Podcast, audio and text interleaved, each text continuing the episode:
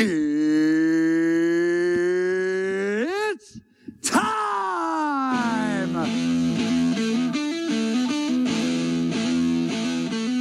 Golim, da água que passarinho não bebe, eu faço cerveja. Picelli, minha água mole nessa panela dura, tanto bate até que fura. Bebeu água? Tá com sede?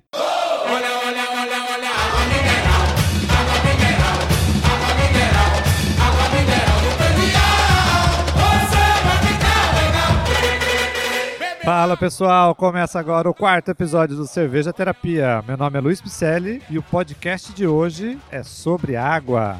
É isso aí, titio. Eu sou Thiago Golim. E se segurem nas cadeiras, que hoje águas vão rolar, viu? Melhor que a cabeça. Isso é verdade.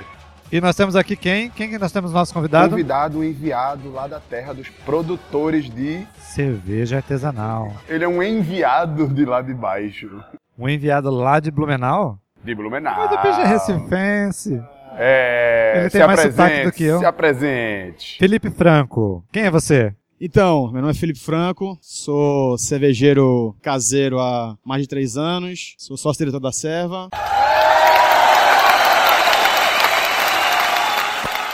Formado em ciência da computação, trabalhei na área, me apaixonei, chutei tudo. Tamo aí, estudando cerveja agora, precisa botar uma cervejaria e vamos nessa aqui. Franco, pode chamar de Franco, né? Fica à vontade.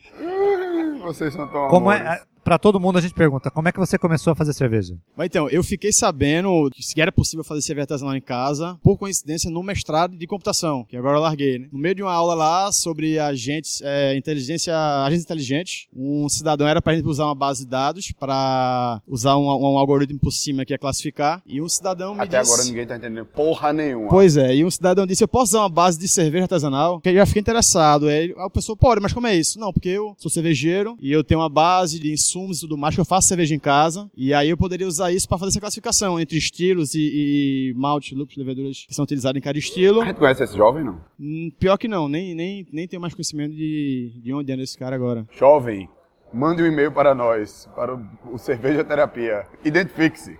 Pois é, você salvou minha vida. E aí. E aí eu fui pesquisar. Fiquei sabendo que era possível fazer em casa, como é que se fazia na internet, lendo muito. E aí fiquei sabendo do curso de, de Felipe Romero, que eles davam junto ainda nessa época. E aí fui atrás, fiz. Desde então, faça cerveja.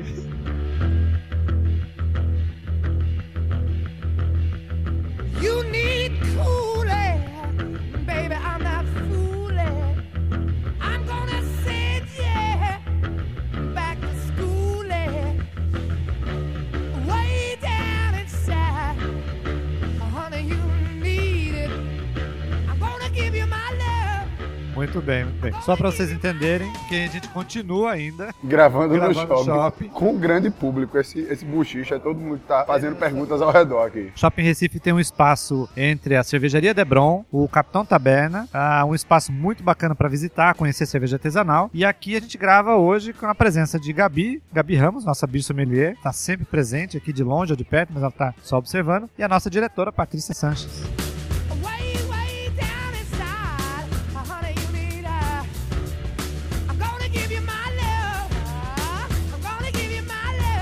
Bom, pessoal, só lembrando que nós estamos no Shopping Recife e nós temos uma promoção rolando nesse podcast. Sim. E como é que eu faço para participar dessa promoção, professor? Então, para você participar dessa promoção, você vai ter que escutar os podcasts que vão ser gravados aqui no Shopping Recife. Exclusivamente, semanalmente, a gente vai estar publicando esse podcast. E em- embutido nesse podcast, a Googlete vai colocar um código. Essa Google que não deu nada. Só para vocês terem ideia, nós já temos a participação da Vila do Malte. Convidado, pode participar também. Claro, claro que pode. A Vila do Malte já cedeu alguns brindes. Vila do Malte, que é uma loja de insumos cervejeiros e equipamentos para quem faz cerveja em casa aqui de Recife, jovens. Muito bem, muito bem. A Interfood. Interfood é uma, distribuidora, uma importadora e distribuidora de bebidas. Então eles cederam alguns kits pra gente, com cervejas e copos. E também temos a, o Apollo Beer Café. O Apollo Beer Café vai montar alguns kits com cerveja pra gente sortear. Então todo ouvinte vai acompanhar durante as próximas segundas-feiras e vai identificar esse código. E aí ele vai acessar a nossa página lá no Facebook, onde tem o link para o nosso formulário. Mas qual é a página, Googlete? de www.facebook.com barra podcast cerveja terapia. Encontrando esse código, digita esse código lá no formulário e você pode participar uma vez por cada episódio. Então você tem cinco Poxa, pode chances. participar mais de uma vez. Pode participar de mais uma vez, Olha, aumente a sua chance. Mas você tem que escutar cada episódio, porque são códigos diferentes. tá? Então não perca essa chance. Quer ganhar um kit, quer ganhar um presente? Vamos lá, ouça e preencha o formulário. E no próximo programa vamos dizer alguns dos presentes. Por enquanto fica no suspense.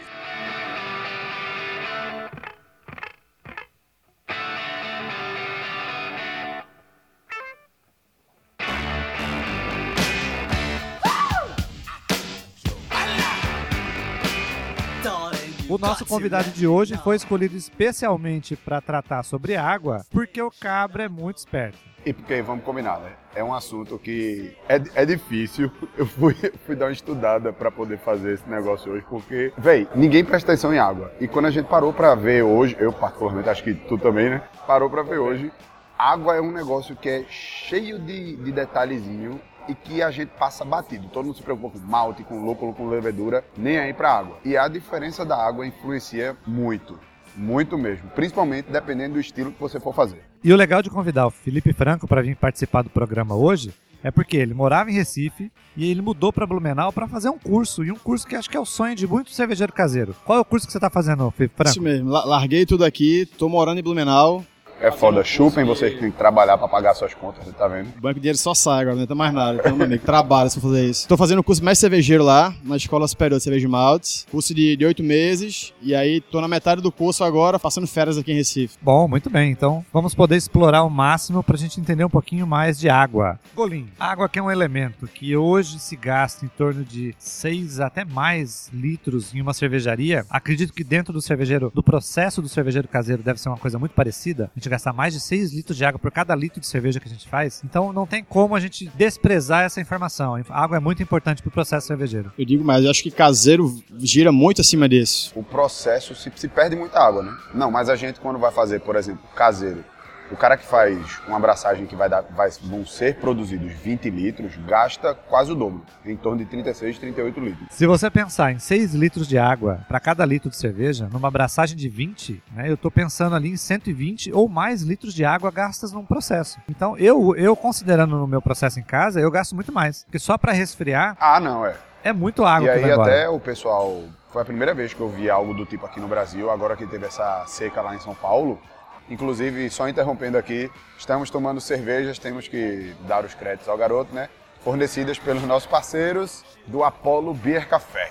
O Heré, o mais bonito de todos. Enfim, muito obrigado pelas cervejas. É, mas foi a primeira vez que a gente viu isso no, no Brasil, pelo menos, essa questão do. Como teve a seca em São Paulo, o pessoal se mobilizando para pensar em formas de braçar economizando água.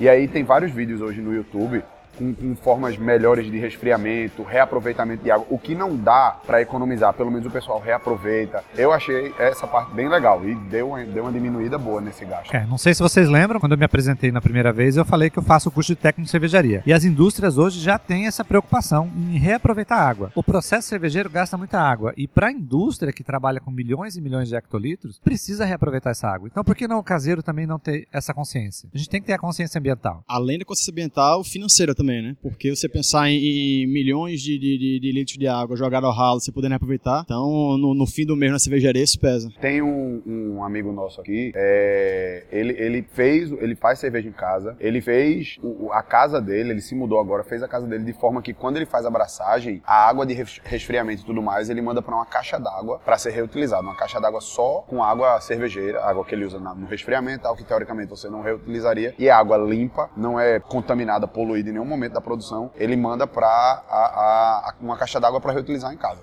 E se for uma água tratada em cervejaria, você pode até reutilizar para a próxima abraçagem essa água de, de, de resfriamento. Então, o tema água realmente tem que ser muito levado em consideração. Todos sabem que as cervejas, em geral, giram em torno de 5% de teor alcoólico, isso quer dizer que o resto, os 95%, são água, né? Então, é muito importante. Você entregou o ouro, né, Golim? A gente acabou procurando e fazer a pesquisa em cima da hora, porque já que a gente ia discutir água, a gente foi estudar. É verdade. Eu achei um artigo que mostra que cervejas industriais hoje têm entre 88% e 90% de água. E o resto é extrato. Subprodutos da, da fermentação e a levedura. E quando ela é filtrada, e ainda aí você tem um pouquinho mais de água do que. é, Nós, caseiro. a gente tem mais elementos dentro da, da cerveja devido à, à levedura.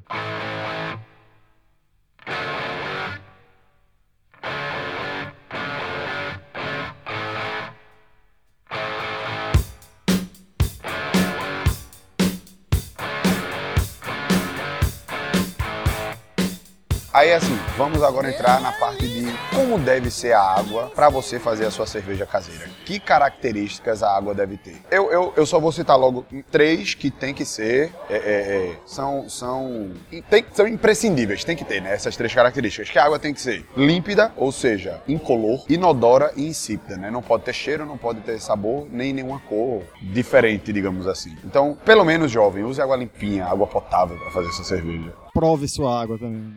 Franco, água é importante para fazer cerveja?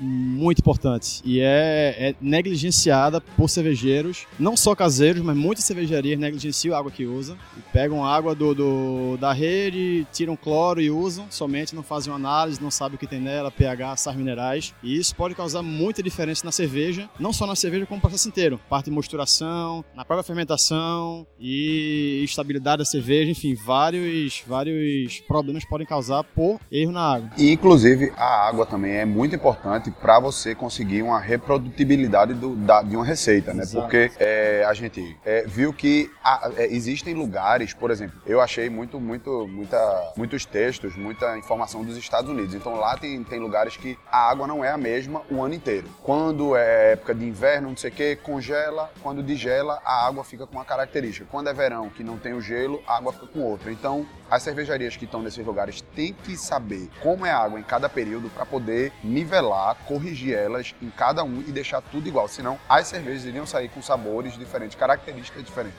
Né? Então, se você pensar hoje, a gente, a gente gosta muito de aproveitar a informação que a indústria tem para saber onde que o caseiro pode aproveitar isso. Então, a indústria tem hoje como fonte de água ou água de chuva, ou água de rios e lagos, ou água de subterrânea por poço, ou aquela água fornecida pela rede, pela rede municipal. Então, são as quatro principais fontes de água que a indústria tem. E o caseiro pode se aproveitar dessa. Ou ele pode usar a água da rede, que é aquela água que sai da torneira, que a gente tem da, da caixa d'água, ou ele compra essa água subterrânea, que ele compra água mineral. Então, são as duas principais fontes de água que eu tenho que trabalhar. Já que a gente está entrando nesse tópico agora, um ouvinte nosso lá de, de Maceió, de Alagoas, Raniel Gomes Alexandre, mandou algumas perguntas. Uma delas, eu vou dizer até porque várias, né? As três, na verdade, que ele mandou, porque uma completa a outra. Ele perguntou: existe diferença na cerveja produzida com água de torneira e água mineral? O que eu preciso ficar atento quanto à qualidade da água? Caso utilize água de torneira que tem presença de cloro, o que fazer? Bom, acho que a primeira pergunta que ele faz, nós vamos responder muita coisa. Ele vai tratar essa água ou não?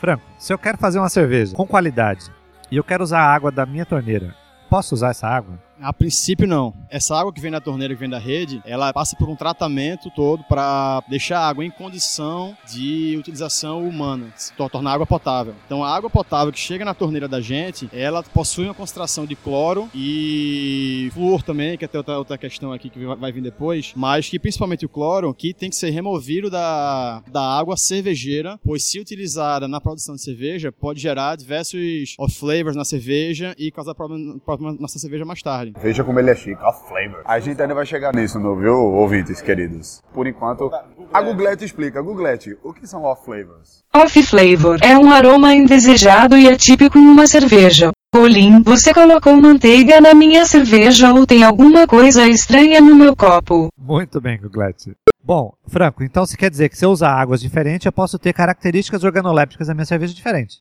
Exatamente. Não, não só de, de rede ou de mineral, mas qualquer, até fonte diferente de água subterrânea, com rochas diferentes de, de, de onde ela é encontrada, cidades diferentes, vai dar resultado diferente. É, dependendo da parte do mundo, a água tem uma característica. A gente vai, vai falar um pouco mais na frente dessa questão, que alguns estilos, inclusive, de cerveja, é, cada um deles deve ser feito com a água com certas características. Porque ele foi, a cerveja meio que foi desenvolvida para aquele tipo de água, porque nos lugares que as pessoas desenvolveram, seja na Inglaterra, na, na Alemanha, tem estilos característicos que se você for tentar inverter, fazer uma cerveja alemã na Inglaterra ou uma inglesa na Alemanha, provavelmente vai precisar, para fazer parecida, corrigir a água, né? Mas, e só para falar da pergunta do jovem aqui, de Raniel, ele perguntou, caso utilize água da torneira que tem presença de cloro, o que fazer? Jovem, você tem que usar filtro. Então, hoje, para você remover o cloro, principalmente o cloro é o nosso maior vilão, que vai tornar a sua cerveja com aquele gosto medicinal. Então, para evitar isso, você precisa de um, de um filtro. E o próprio cloro, né? Fora o gosto medicinal, ele tem um, um cheiro muito característico. E em excesso, ele vai, aquilo vai ficar na cerveja. E o principal principal filtro que remove o cloro é aquele com carvão ativado. Então a gente recomenda, se você vai ter é, o uso da sua água da rede, coloca-se pelo menos dois filtros. Um é aquele branco de celulose, que vai remover as partículas é, maiores, e aí você tem a remoção da sujidade, as partículas de suspensão, que esse filtro não remove o cloro, e na sequência você passa um filtro de carvão ativado. Agora não pense que você vai deixar um filtro ali pro resto da vida, sem você limpar ou trocar esse Importante. filtro, que ele vai começar a ficar saturado. Inclusive, a gente usa lá na, na cervejariazinha da gente, a gente usa esse sistema de filtros. E é assim, a água daqui de Recife, da Compesa, colocou o filtro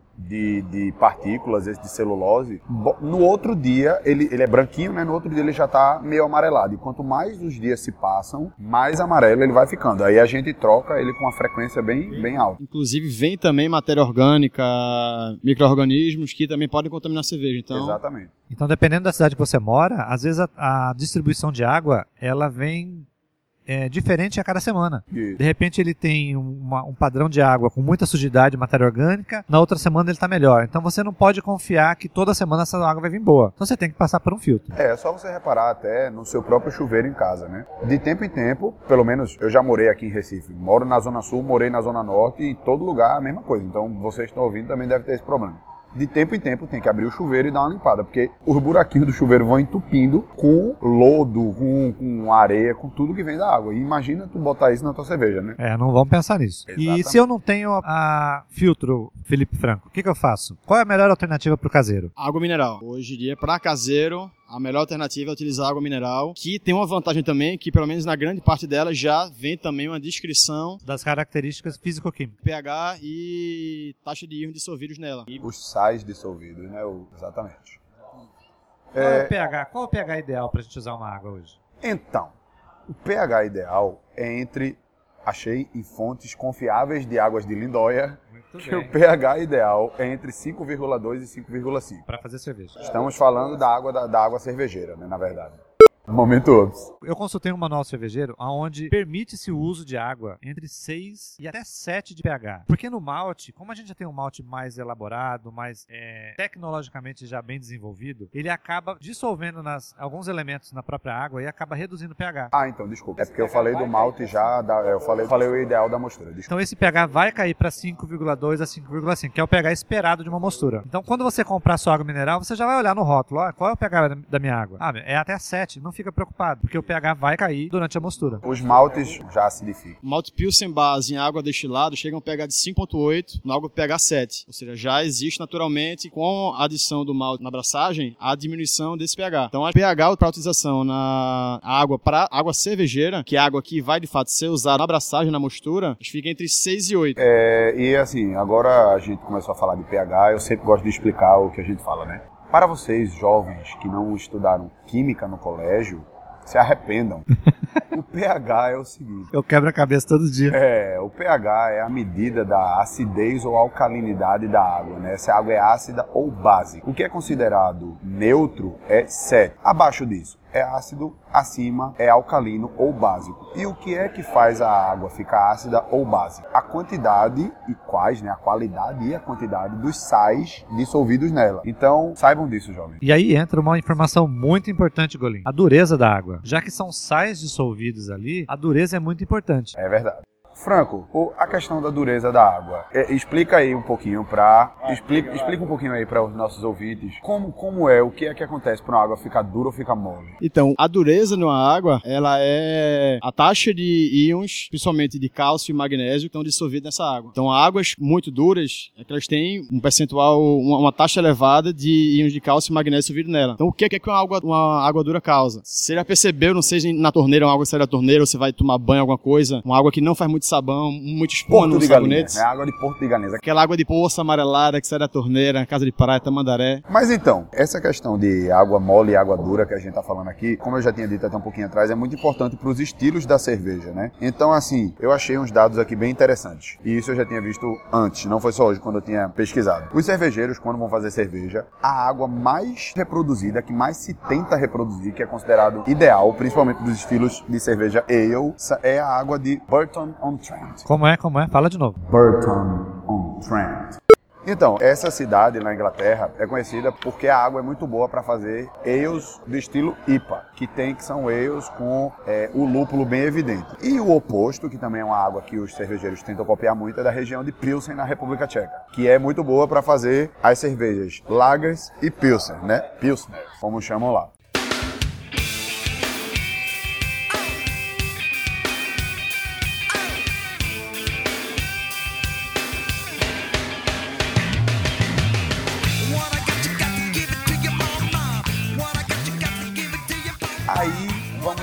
Para um assunto que é polêmico.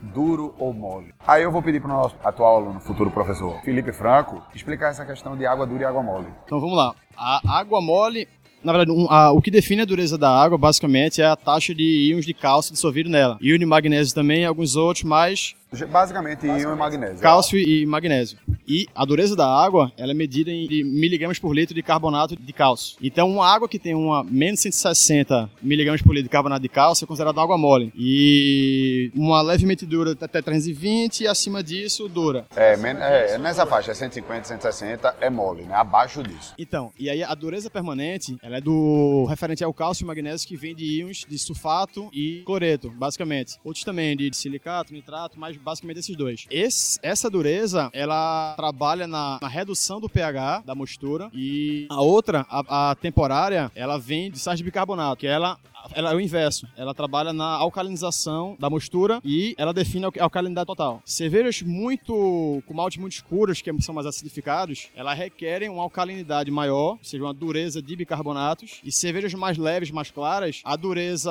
de não carbonatos, que seria de sais vindos provenientes de sulfatos e cloretos, ela ajuda a reduzir o pH da mostura, já que os malte bases não chegam numa faixa ideal de pH para essa mostura. E a água mole, Franco? Água mole é uma água com poucos íons de cálcio e magnésio dissolvidos nela. Então, para uma, uma, uma cerveja leve, vamos falar de uma, de uma Pilsen. Só leva malte base Pilsen. Ela chegaria num, num pH mais elevado. Então, é certo, é- será que é certo dizer o seguinte? Para cervejas leves, tipo Lager, Pilsen, o ideal é uma água mole. E para cervejas que têm sabores mais é, apurados, mais fortes, mais pungentes de lúpulo, o ideal seria uma água mais dura. Ou com malte torrado.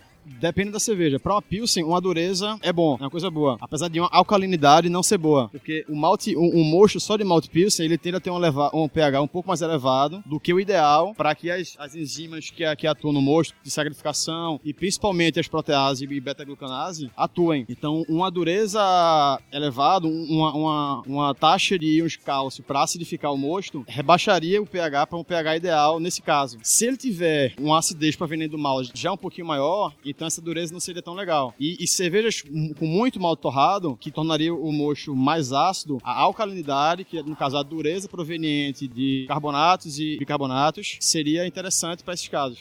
Franco, qual é a diferença então entre dureza temporária da água e dureza permanente? dureza temporária da água é a dureza que provém de sais de carbonato e bicarbonato. É, ele ajuda a alcalinizar a água, ou seja, ele eleva o pH.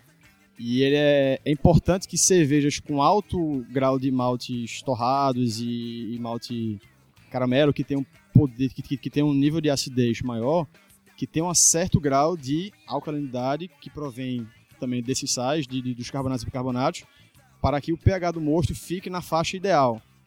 É, a dureza permanente da água, ela provém dos sais de sulfato e, e cloreto, principalmente. Lembrando que todos esses que eu tô falando, sempre de cálcio e magnésio, principalmente.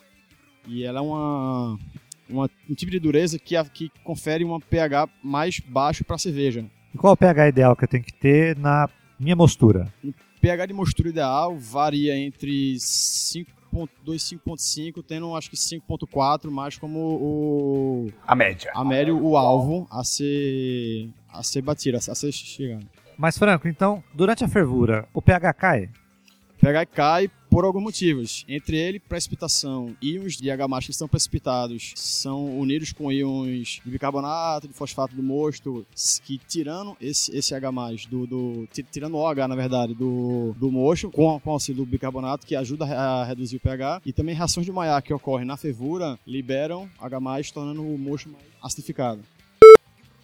Fora, fora o, o cálcio, o magnésio que a gente falou bastante agora, quais são os outros íons importantes, outros sais importantes na cerveja, na fabricação da cerveja? E que eu posso até estar repondo ou estar complementando na minha abraçagem. Qual, que é, qual é os íons que eu tenho que trabalhar? Então, alguns íons importantes são é, sódio, cloro, que não é o cloro livre, é aquele cloro que, que vai trazer. Vai é o trazer... cloreto, né? O íon Isso, cloreto. são os íons de cloro e íons de cloreto. O magnésio já, foi- já foi falado, sulfetos, que é muito importante, principalmente você que quer fazer uma IPA bem lupulada. E eu consigo repor com qual, qual deles eu, eu tenho mais necessidade de prestar atenção? Então, outros íons mais importantes são íons de sódio e cloreto, que os dois atuam de forma parecida, eles ressaltam do sódio, do sódio malte, sensação de corpo. Então, para uma, uma cerveja bem maltada, é importante focar nesses dois, colocar uma, uma, uma, concentração ideal. Sulfato, que é muito importante para cervejas mais lupuladas, porque ela destaca amargor, arredonda sabores de lúpulo, não deixa a cerveja muito adstringente. Então, se você quer fazer uma, uma IPA que quer ressaltar bem muito aquele lúpulo, quer deixar bem amarguinha, bonitinha, foco no sulfato. E também existem relações entre sulfato e cloreto. Então, uma cerveja muito amarga, se você bota geralmente duas vezes e meia a, a quantidade de sulfato e cloreto, se quer uma mais equilibrada, 1.3 essa relação. Inferior disso, você destaca mais malte do que, do que o lúpulo. Vocês repararam como a gente tá calado, a gente também tá prestando atenção e aprendendo aqui, viu? Muito, eu Ó. aprendendo demais. É, bota fé, velho. Tô gostando demais desse episódio. Esse episódio tá foda.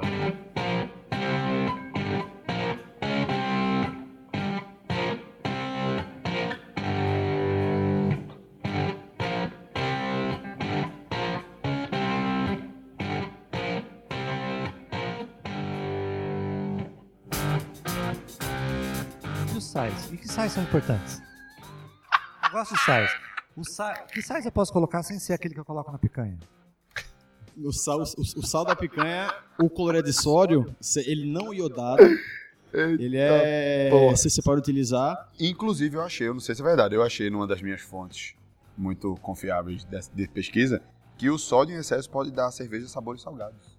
Olha aí, ó. Quem diria? É, de verdade. Essa Sério? não, sério, não é mentira não, é verdade. Se eu colocar muito sal na cerveja, ela fica salgada? Fica salgada. Juro. De pé junto.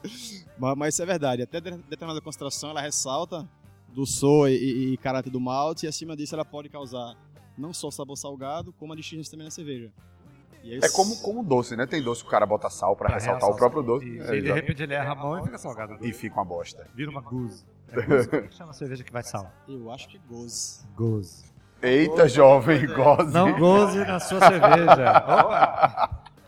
Momento, esse momento vai rolar. Esse, esse tem que ir. Esse tem que ir. Momento goze.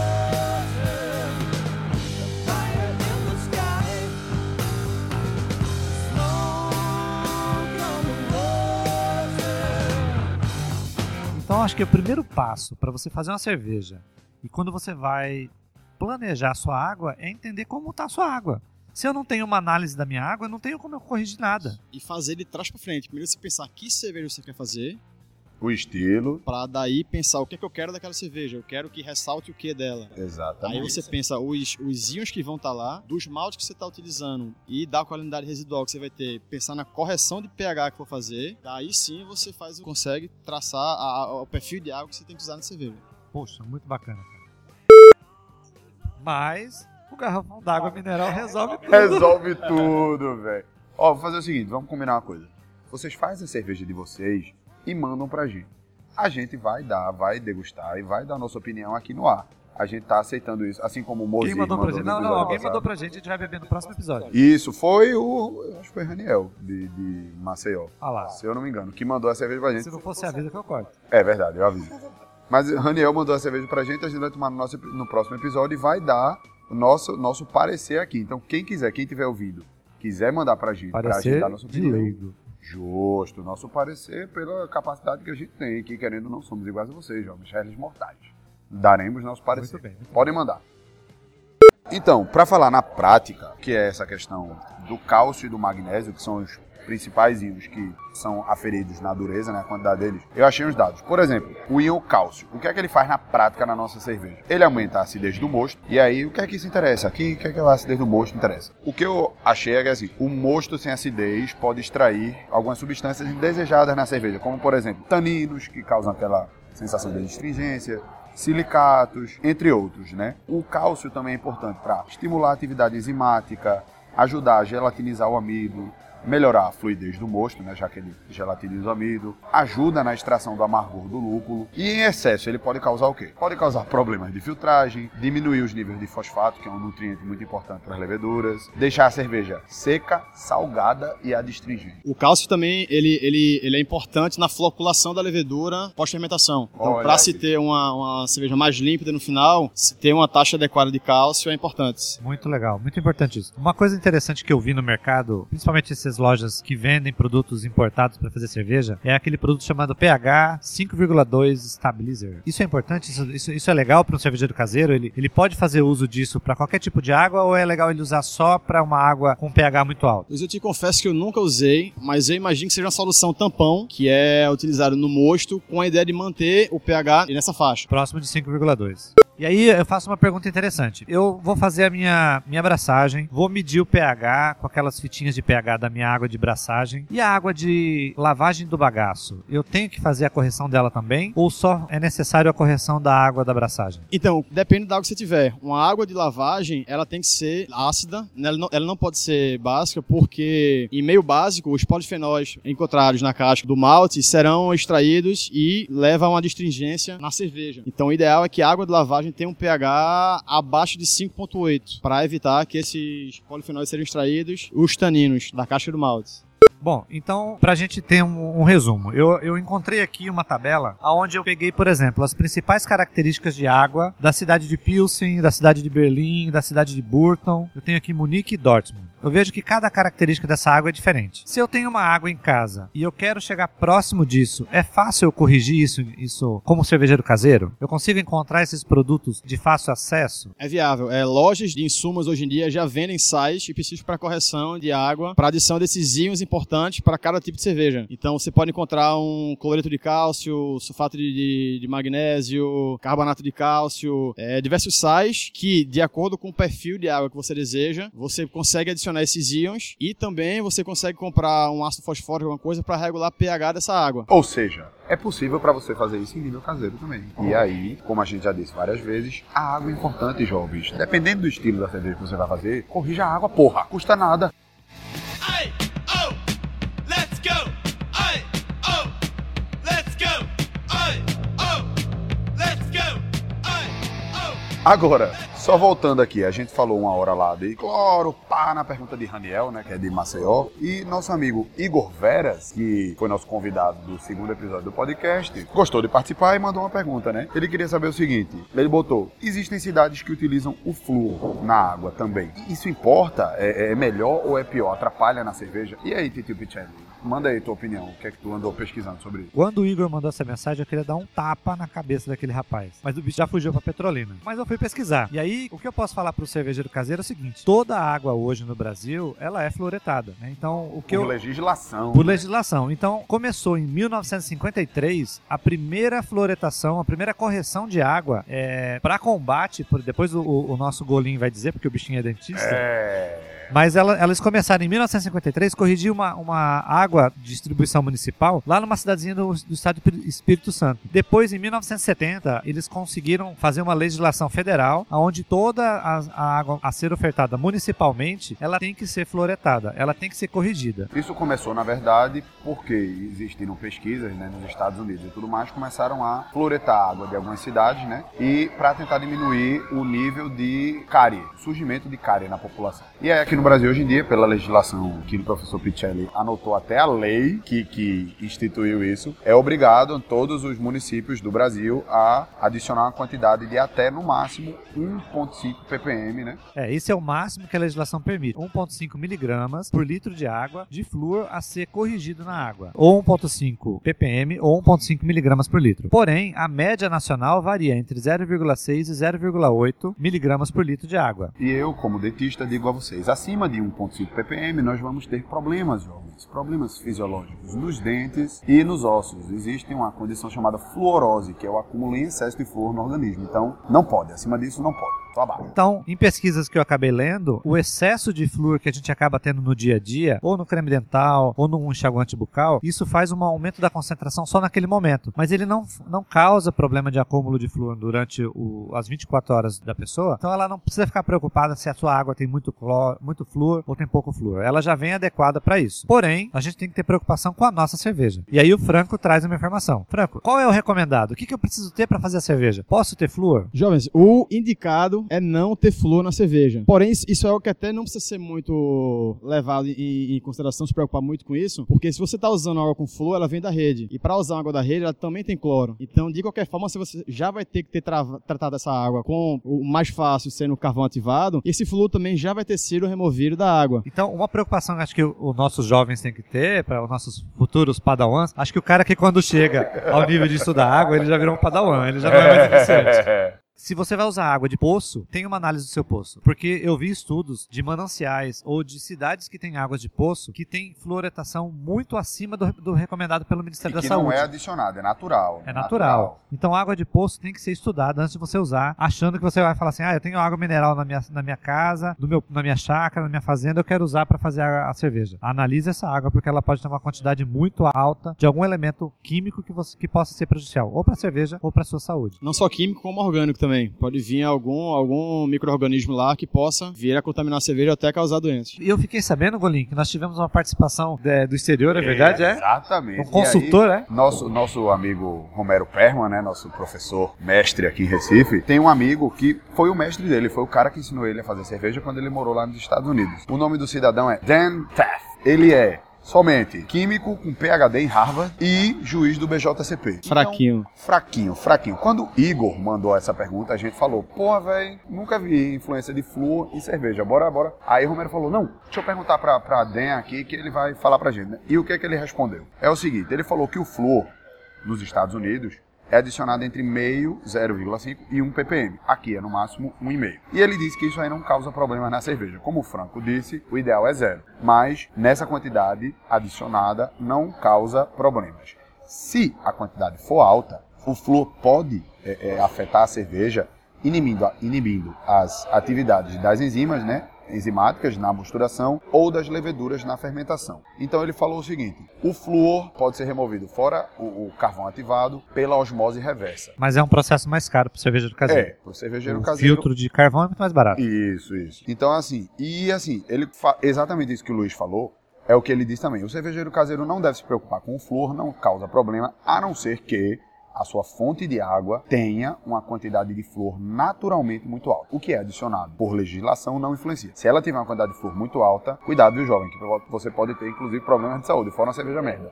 Muito bem, Golim. Temos mais e-mails, Golim? O que, que nós temos aí? Temos um e-mail do nosso amigo Felipe Magalhães, da Oshbier, que participa de todos os programas. Ele tá Continue, virando fã de carteirinha. Tá virando fã. Ele perguntou o seguinte: pra corrigir o meu OG após o resfriamento. Por quê? Porque o OG do jovem ficou muito alto. Vocês lembram do programa passado? A gente falou de malte, a gente explicou o que era OG, né? Se não lembra, vai ouvir de novo. É bom que se diverte de novo, né? Ele perguntou: após o resfriamento do mosto, se o meu OG ficou muito alto, eu posso corrigir esse OG adicionando água mineral sem ferver ou o risco é muito alto? Franco, elabore para o seu amigo de infância aí.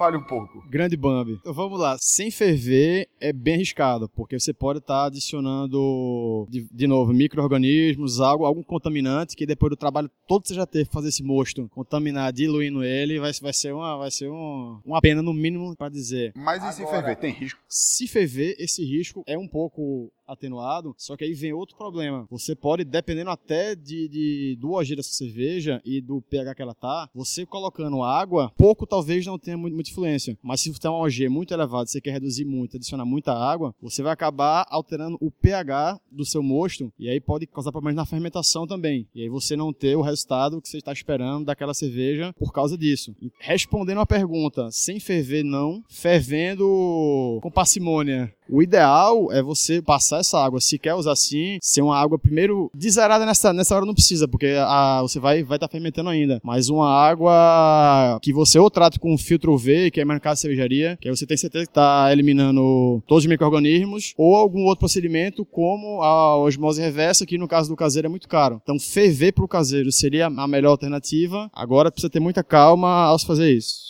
Bom, só lembrando então que o objetivo da fervura é você eliminar as leveduras selvagens que possam estar ali, mas principalmente eliminar os micro-organismos patogênicos que possam estar levando Sim, a essa bebida que você está produzindo. Então, se você vai usar, por exemplo, tem- eu escutei já muito cervejeiro caseiro que quer fazer um high gravity, quer fazer uma cerveja muito concentrada, e aí lá na fermentação ele diluir. Então, o risco é isso mesmo, é o que o Franco falou. É você levar ou um microorganismo para essa fermentação, e aí você vai alterar toda a fermentação sua, ou pior, você alterar o pH e não, não ter fermentação. Inclusive, existem cervejarias que fazem isso, né? O cara tem um equipamento de mil litros, mas quer produzir uma batelada de dois mil. Aí ele faz a de mil litros concentrada, com a G bem alta para diluir depois. Então, Mas ele tem que ter uma capacidade de análise de água e uma correção, né? e uma correção para essa água já chegar naquela diluição sem microorganismo, com o pH estável e no pH que ele acha que é necessário. Então, é, a cerveja geralmente sai pra fermentação pós-fervura com pH acho que em torno de 5, 5 e pouco. E ela cai até uns 4.4, ela, né? cai, ela cai até uns 4.4 na de pós-fermentação. Pronto, então sabendo disso, já tem que corrigir essa água antes de você fazer a diluição. Justamente, jovem. Não estrague a sua cerveja querendo fazer uma quantidade maior e fazendo merda. A senha de hoje é água que passarinho não bebe. Mande essa frase no formulário do post do episódio 4 sobre água.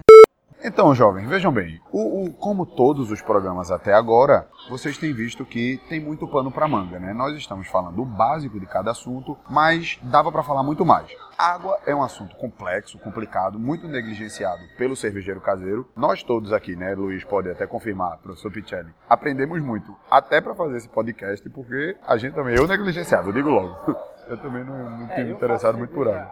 É, eu faço cerveja há, há- há muito tempo e eu- uma formação muito superficial ainda sobre água. Então a gente acaba lendo, a gente busca informação. E hoje eu fui atrás de informações que eu descobri coisas que eu não sabia. Somos dois. né? Então é interessante, o cervejeiro caseiro negligencia muito isso, né? E como o Franco disse, o Franco disse que até cervejeiros maiores, né, de micro cervejarias, acabam negligenciando essa Também. água. E assim, a gente, a gente falou aqui muito pouco, mas eu tenho absoluta certeza que foi muito mais do que muitos de vocês faziam ideia, porque até pra gente a gente aprendeu muito pra fazer esse podcast. E eu tenho certeza que não é o primeiro que a gente vai fazer, nem o último. Não, é. né? A gente vai vai, falar a gente vai trazer mais água. especialistas sobre isso. Inclusive, vocês, se ouvirem esse programa tendo mais dúvida, anotem que quando for se repetir o tema, vocês mandam suas dúvidas, se Deus quiser, mais complexas, depois de vocês terem estudado mais, né? Eu espero que a gente estimule vocês a estudar também. E aí, Franco, o que que você achou do programa de hoje? Espulhambado pra caralho. Atrasou uma hora e meia, mas tá valendo.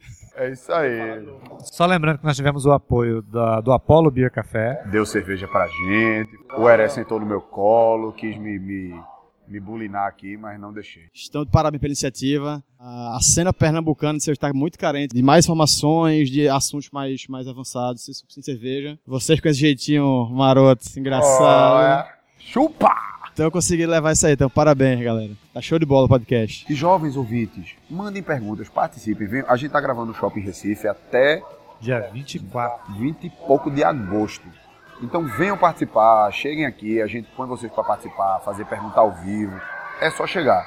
Nossos ouvintes internacionais, mandem e-mails, jovens. Somos todos poliglotas e se não formos, fomos, temos a Googlete, que traduz pra gente.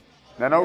Googlete, por favor, endereço eletrônico e e-mail. Oi gatinhos, vocês podem acessar a fanpage www.facebook.com barra podcast cervejaterapia ou enviar um e-mail para podcastcervejaterapia.gmail.com Bom, e para encerrar, então eu gostaria de agradecer a todos aqui, principalmente agradecer a presença de Felipe Franco. Golinha, é sempre um prazer estar aqui dividindo esses Sempre um prazer. Que agradeço o convite. Eu espero que ele ouça agora lá de Blumenau e mande também não só perguntas, mas informações, que a gente não é o dono da verdade. Às vezes quando a gente fala umas cagadas aqui também, quem souber alguma coisa diferente pode mandar. Ninguém é o dono. Tá É, sempre aprendendo. Pode mandar ou correção, ou então informações novas. A gente também, fora perguntas, está aceitando também, viu pessoal? É, qualquer coisa, se a gente receber um e-mail com críticas, coisas erradas que a gente falou, a gente vai chamar de panelada. Ah, vamos levar paneladas. Então mandem suas paneladas, jovens. Mandem paneladas que elas serão bem recebidas. Muito bem, gente. Obrigado por tudo e até o próximo episódio. Fiquem aí com as suas cervejas. Bem bom, jovens. Let's go! I.